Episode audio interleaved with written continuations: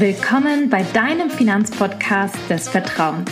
Ich bin Hava, Finanzberaterin und Bloggerin und nehme dich beim Thema Finanzen und Versicherungen an die Hand, sodass du entspannt in deine finanziell freie Zukunft blicken kannst. Hallo und herzlich willkommen zu einer neuen Podcast-Folge. In der heutigen Podcast-Folge geht es so ein bisschen um das Thema Elternzeit.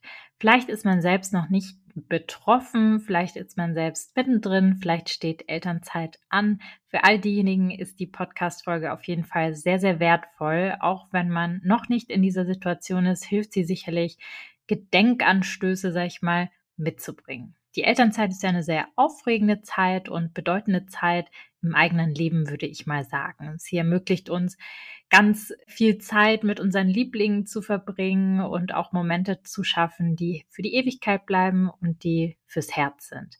Aber während dieser wundervollen Phase sollten wir auch nicht die finanzielle Seite aus den Augen verlieren. Finanzielle Fehler in der Elternzeit können nämlich sehr viele langfristige Auswirkungen haben und unsere finanzielle Stabilität gefährden, sage ich mal. Und das insbesondere für Frauen. Deshalb habe ich mich dem Thema heute mal angenommen und wir sprechen über die drei finanziellen Fehler, die du in der Elternzeit vermeiden solltest. Let's go! Warum schauen wir uns diese ganze Thematik an? Ich habe es schon ein bisschen angedeutet, aber finanzielle Fehler haben insbesondere große Folgen für Frauen.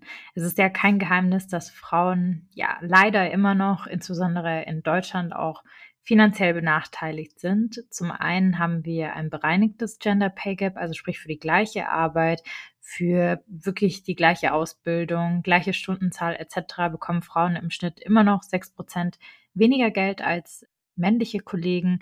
Und wenn es darum geht, quasi das nicht bereinigte Gender Pay Gap das liegt bei über 20 Prozent. Das liegt daran, dass Frauen eben sehr viel unbezahlte Care-Arbeit machen und eher zu Hause bleiben als beispielsweise ein Mann.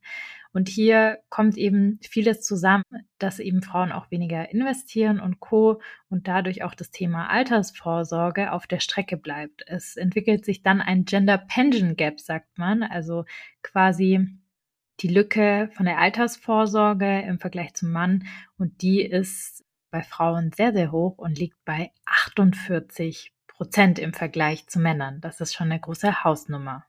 In der Elternzeit können finanzielle Fehler diese Unterschiede noch verstärken. Nicht umsonst, ich weiß nicht, ob ihr das mitbekommen habt, hat Frau Goldin hat erst vor einigen Monaten den Nobelpreis für ihre wirtschaftswissenschaftliche Arbeit im Bereich des Gender Pay Gaps erhalten.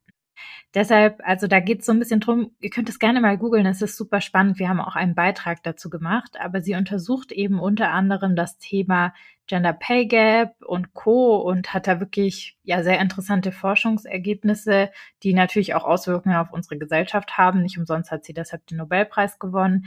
Aber auch das Thema Familie ist da mit drin, also wie es sind Paare eigentlich finanziell benachteiligt, wenn sie irgendwie Kinder bekommen sollten ja, das Ganze wird da in ihrer Forschung aufgearbeitet. Es ist auf jeden Fall wert, da mal reinzugucken. Und deshalb würde ich auch sagen, allein aus dieser Studie geht das auch so ein bisschen hervor. Diese Elternzeit ist wirklich eine entscheidende Phase und so ein bisschen ein Scheideweg dafür, ob man finanziell in der Zukunft dann weiterhin gut aufgestellt ist oder ob man, sag ich mal, sich irgendwie unterordnet und dann in seinen eigenen Finanzen Einbußen hat, die man vielleicht nicht haben sollte, weil es Lösungen dafür gibt. Und genau deshalb gucken wir uns das Ganze an. Dann bist du nämlich gut informiert und kannst kluge finanzielle Entscheidungen treffen. Ich habe heute mal die drei häufigsten Fehler mitgebracht, die ich in der Praxis sehe. Aber es gibt natürlich noch äh, ein paar Fehler darüber hinaus, die wir auch gerne in einer Podcast-Folge mal durchleuchten können. Da würde ich mich natürlich über euer Feedback freuen, wie euch die Podcast-Folge gefällt, ob ihr auch nochmal Punkte habt, dann können wir die auch gezielt mitnehmen kommen wir zu Fehler Nummer eins. Und zwar die Berufsunfähigkeitsversicherung zu kündigen oder beitragsfrei zu stellen in der Elternzeit. Ich weiß, viele Frauen denken darüber nach, dass man sie kündigt oder beitragsfrei stellt, weil sie halt einen gewissen Beitrag an der Absicherung ja auch was kostet. Aber diese Versicherung, das, das finde ich immer ganz, ganz wichtig zu sagen, ist von entscheidender Bedeutung. Denn im Falle von einer schweren Krankheit oder Verletzung sorgt sie für finanzielle Sicherheit. Und insbesondere in der Elternzeit hat man da ja nochmal eine dritte Partie, die von einem abhängig ist. Deshalb eigentlich noch, noch wichtiger, das Thema weiterzuführen und viele denken, dass sie in der Elternzeit ja gar nicht versichert sind, weil sie keinen Beruf ausüben. Nein, ihr seid in der Elternzeit weiterhin versichert. Euer zuletzt ausgeübter Beruf wird dort angesetzt. Und auch wenn man längerfristig zu Hause bleibt, über die Elternzeit hinaus, ist man bei den meisten Versicherern als Hausfrau auch ganz normal versichert und kann sozusagen im Beruf der Hausfrau, Mutter etc. berufsunfähig werden und das heißt diese Auszahlung bekommen. Und warum ich das Ganze nicht irgendwie beitragsfrei stellen würde oder gar kündigen würde, hat mehrere Gründe. Also wenn ich es kündigen würde, dann habe ich die BU ja überhaupt nicht mehr. Ich habe keine Leistung, wenn ich irgendwie einen Leistungsfall habe, wenn es mir nicht gut geht. Und ich habe auch keine Möglichkeit, wenn ich wirklich was kündige, das wieder aufleben zu lassen. Dann gibt es die Beitragsfreistellung, die manche eben machen, dass man pausiert und sagt, ich zahle hier 0 Euro ein. Wenn man eine Beitragsfreistellung macht, dann ist leider so ein bisschen die Problematik, dass man während dieser Zeit nicht versichert ist, weil man ja wirklich gar nichts einzahlt. Und dann quasi, wenn man berufsunfähig werden würde, bekommt man auch nichts ausbezahlt. Und die Beitragsfreistellung, dass man wirklich 0 Euro zahlt, auch nichts mehr zurückzahlen muss an die Versicherer. Da ist auch so ein bisschen die Problematik da, dass ich das nur innerhalb sehr kurzer Zeit ohne neue Gesundheitsprüfung machen kann. Das heißt, meistens sind es fünf Monate, ihr müsst aber auf euren eigenen Vertrag mal reinschauen. Und wenn ihr länger als fünf Monate nicht mehr einbezahlt und dann das wieder aufnehmen möchtet, dann wird halt auf jeden Fall eine neue Gesundheitsprüfung gemacht und ihr werdet entsprechend eures aktuellen Alters eingestuft. Das heißt, die BU kann auch deutlich teurer werden oder es kann auch zu medizinischen Ausschlüssen kommen, wenn man halt irgendwie Themen hatte. Es kann auch dazu führen, hatten wir auch schon mal leider diesen Fall, dass man überhaupt nicht mehr angenommen wird, weil man so ein schweres Thema hatte in den letzten Jahren, wo die BU lief sozusagen, dass man nicht mehr versichert wird. Und das will man nicht riskieren, ja. Warum mehr bezahlen dann im Nachgang, wenn ich fünf Monate irgendwie dann weniger bezahlt habe? Welche Möglichkeiten hat man stattdessen?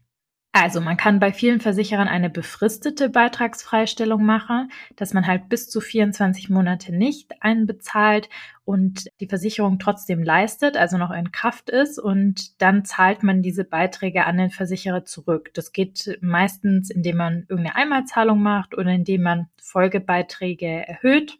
Da gibt es verschiedene Optionen, die man individuell in seinem Vertrag mal nachgucken muss, weil die sich von Versicherer zu Versicherer ein bisschen unterscheiden. Aber das wäre eine Möglichkeit, geht eben in der Regel bis zu 24 Monate, wenn man Elternzeit nimmt. Oder was man auch machen könnte, ist halt zu sagen, okay, ich gehe zum Beispiel, wenn ich 2000 Euro BU-Rente abgesichert habe, ein bisschen runter auf 1500, dass ich den Beitrag besser stemmen kann. Und dann quasi erhöhe ich wieder, indem ich quasi die Geburt des Kindes ansetze. Das muss man innerhalb von zwölf Monaten machen. Das heißt, länger als zwölf Monate wäre das auch nicht möglich, das in dem Rahmen zu machen. Aber es wäre auf jeden Fall eine bessere Möglichkeit, als jetzt wirklich 0 Euro beitragsfrei zu stellen oder gar die Versicherung zu kündigen. Das würde ich euch auf jeden Fall empfehlen. Sehen wir nämlich oft in der Praxis. Ich glaube, es ist auch ein bisschen Unwissenheit, aber wenn ihr euch da unsicher seid, dann lieber nochmal beim Berater nachfragen, hey, was ist denn die beste Option, die ich hier machen kann und nicht einfach kündigen oder beitragsfrei stellen, weil sonst kann das euren Schutz langfristig eben was kosten. An dieser Stelle vielleicht noch eine Sache, die, die uns auf Instagram auch folgen ähm, und dort regelmäßig Stories und Co. anschauen. Die Berufsunfähigkeitsversicherung wird ja quasi für alle im nächsten Jahr teurer. Warum? Weil man, also wenn ich sie neu abschließe, ganz, ganz wichtig, weil man dann bei der Versicherung als ein Jahr älter gilt. Auch wenn man vielleicht im November erst ein Jahr älter wird, und das führt dazu, dass es sehr sinnvoll ist, wenn ihr noch keine WU habt und diese WU gerne angehen möchtet, eine Arbeitskraftabsicherung, die absolut Sinn macht, wenn man von seinem Einkommen aus seiner Arbeitskraft abhängig ist.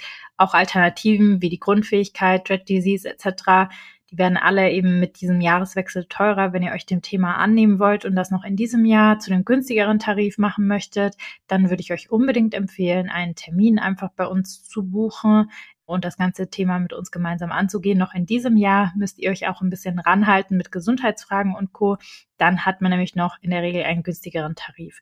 Und es macht schon relativ viel aus. Also die Beiträge können im Monat bis zu 5, 6, 7 Euro je nach Versicherer ansteigen.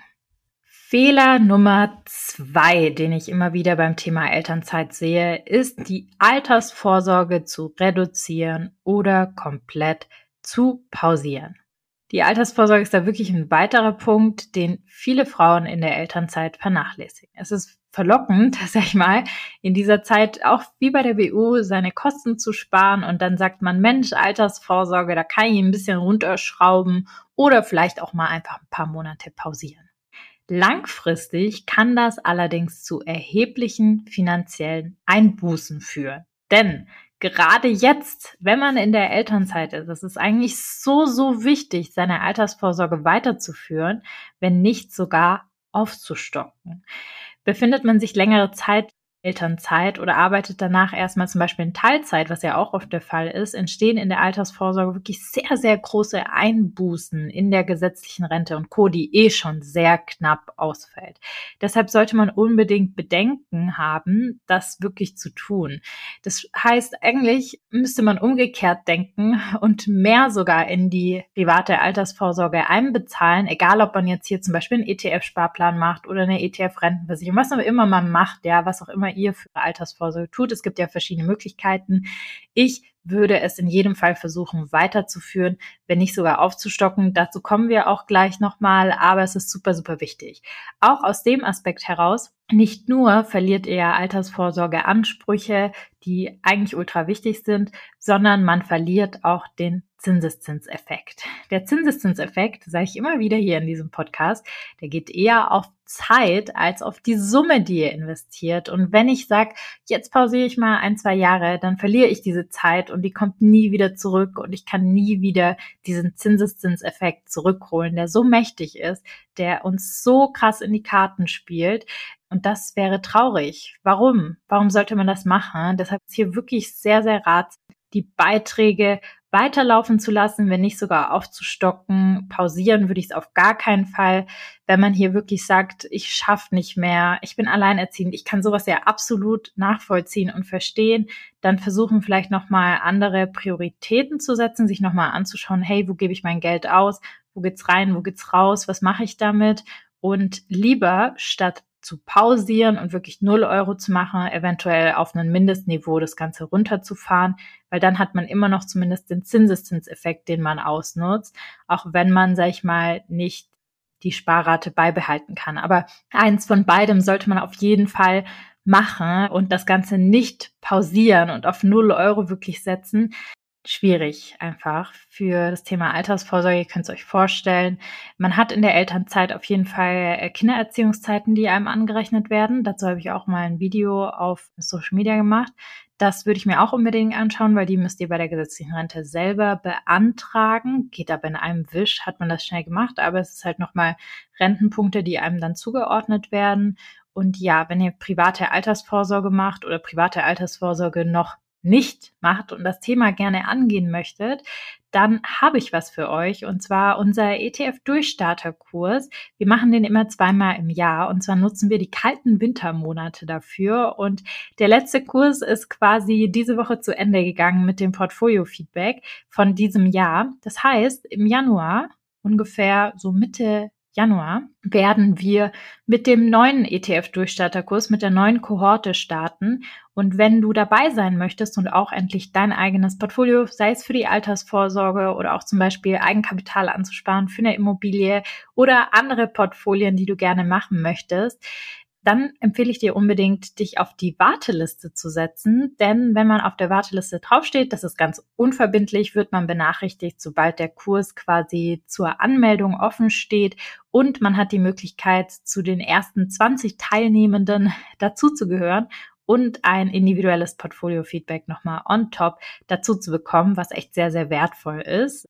Ich kann diesen Kurs nur wärmstens ans Herz legen. Wenn ihr da irgendwie skeptisch oder so seid, schaut euch auch mal unsere Google-Bewertungen an oder auch, wir haben ja viele Podcast-Folgen mit Teilnehmenden, Teilnehmerinnen. ja, es gibt so viel Feedback, da könnt ihr euch so ein bisschen was anschauen und einordnen, ob das Ganze was für euch ist. Aber es ist sehr gut investiertes Geld. Es ist sehr, sehr, sehr sinnvoll für das Thema Altersvorsorge, aber auch generell, um seine Finanzen einmal zu strukturieren und zu wissen, was tut man da überhaupt, was tut man nicht, sind die Verträge gut, die ich habe und wie ordne ich die in meine Rentenplanung, meine Finanzplanung mit ein. Den Link dazu packe ich euch in die Show Notes. Ihr könnt aber auch auf fiemens-finanzen.de und dann einfach auf Online-Kurs klicken. Kommen wir zu Fehler Nummer drei in klassische Rollenmodelle verfallen. Ein weiterer finanzieller Fehler, den eben Eltern oder Frauen insbesondere in Elternzeit machen, ist an klassischen Rollenmodellen festzuhalten. Ich will das gar nicht verteufeln, ja, diese klassischen Rollenmodelle. Jeder macht das, was er möchte. Ihr kennt das. Ich habe da gar keine Vorurteile oder sonst was. Wichtig ist halt darüber nachzudenken, wie man das finanziell dann alles regelt. Es ist halt so, typischerweise nimmt die Mutter eher 12 bis 14 Monate Elternzeit, während der Vater nur zwei Monate nimmt. Mittlerweile befinden sich viele Rollenbilder natürlich im Wandel. Nichtsdestotrotz passiert es oft, dass insbesondere Frauen sich für längere Elternzeiten entscheiden, aufgrund von finanziellen Gründen, weil sie weniger verdienen. Und hier sind wir bei Punkt Nummer eins, wo Frauen eigentlich per se schon finanziell benachteiligt sind und dann in dieser Situation, wenn man in klassische Rollenbilder verfällt, noch mehr finanziell benachteiligt werden, weil das ja langfristige Auswirkungen hat auf einen. Und genau dazu hat eben Frau Goldin auch geforscht, also könnt ihr euch auch mal anschauen. Und hier fängt auch so ein bisschen die Krux an. Denn wenn eine Frau quasi länger in Elternzeit ist, länger in Teilzeit arbeitet, dann verliert sie auch die Möglichkeit, im späteren Erwerbsleben mehr Geld zu verdienen und ja andere Positionen auch anzunehmen, die eben mehr Gehalt, Steigerungen bringen würden. Das heißt, man bleibt in so einem Dauerzustand, in der eine Person immer mehr verdient und die andere Person immer weniger verdient oder sich zurücknehmen, zurücknehmen muss, weil man immer nur aus dem Aspekt herausgeht, wie teile ich auf, der, der mehr verdient und der, der weniger verdient. Was per se ja auf den ersten Blick logisch ist, aber was so viele Folgen hat, die halt weitreichend sind, dass man sich da wirklich Gedanken machen sollte, ob das immer die richtige Aufteilung ist. Auch wenn es praktisch zu Beginn erscheinen mag, es hat aber langfristig auch andere Folgen, die man unbedingt mit berücksichtigen sollte. Deshalb ist es so, so wichtig, dass man sich halt insbesondere als Frau, weil es halt leider immer noch so ist, ja, ich will hier gar keine Klischees aufmachen, aber es ist einfach leider immer noch so. Es zeigen ja äh, sehr, sehr viele Beiträge, Studien und es ist auch, wie gesagt, in Ordnung, wenn das so ist. Man sollte allerdings eine Lösung dann dafür finden. Also sprich, wenn man in so ein klassisches Rollenbild geht, dass man dann halt beispielsweise sagt, okay, jemand bekommt die Altersvorsorge bezahlt vom anderen Partner oder es findet auch ein anderer finanzieller Ausgleich statt, dass jemand die Kinderbetreuung übernimmt und sich dafür entschieden hat, weil schlussendlich ist es immer noch eine, ein, eine Partnerschaft, in der man sich für ein Kind gemeinsam entscheidet.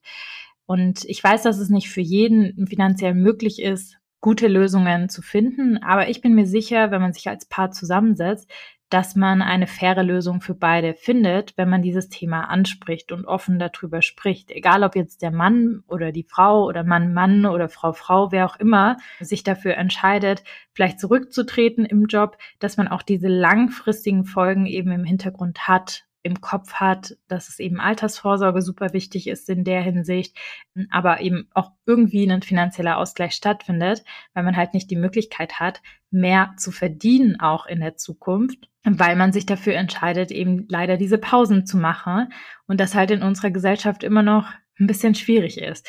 Und ich hoffe, dass da auch so ein bisschen natürlich ein Umdenken stattfindet von Politik, aber auch von Unternehmen, dass es zum Beispiel Sharing-Modelle gibt für Führungskräfte, 50-50, also 50 Prozent Führungskräfte, die sich einen Job sozusagen teilen.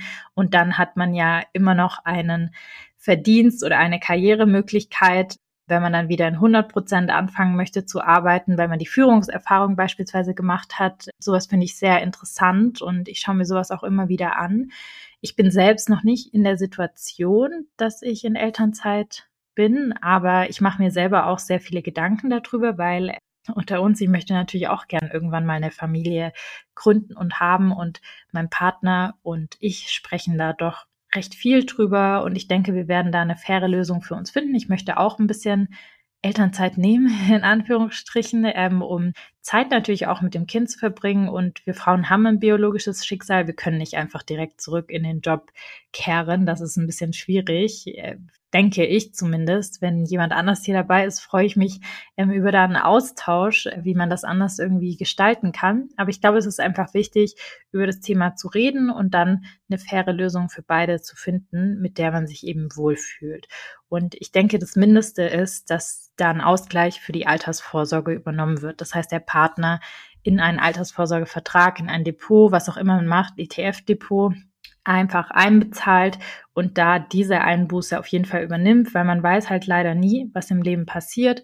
Vielleicht macht man das Ganze und tritt zurück und dann scheidet man sich mit 50 und ist dann alleine ähm, und hat dann quasi kaum was fürs Alter vorgesorgt, kriegt vielleicht irgendeine Ausgleichszahlung von der Scheidung, aber wenn der Mann jetzt finanziell auch nicht so top unterwegs war, hat man dann halt den Salat, dass man auch nicht so viel verdient, wenn man dann wieder zurückkehrt oder zurückkehren möchte in einen 100%-Job und hat da eigentlich recht viele finanzielle Einbußen gemacht und das Ganze halt nicht so super strukturiert, wie man das strukturieren sollte. Und das sind vielleicht negative Themen, über die man nicht nachdenkt, aber es kann halt leider alles im Leben passieren. Es muss ja nicht eine unglücklich verhasste Scheidung sein, sondern es kann halt auch einfach passieren, dass ein Partner verstirbt oder so. Und da muss man einfach ein bisschen gucken, mitdenken und eben nicht direkt einfach in diese klassischen Rollenmuster verfallen, ohne drüber nachgedacht zu haben, wie ich dann einen Ausgleich leiste. Ich bin mir aber sicher, dass ihr das alle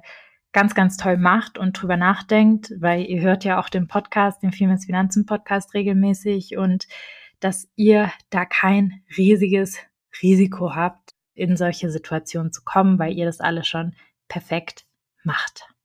Ja, ein Fazit für die heutige Podcast-Folge. In der Elternzeit gibt es viele finanzielle Entscheidungen zu treffen, die unsere langfristige finanzielle Stabilität beeinflussen.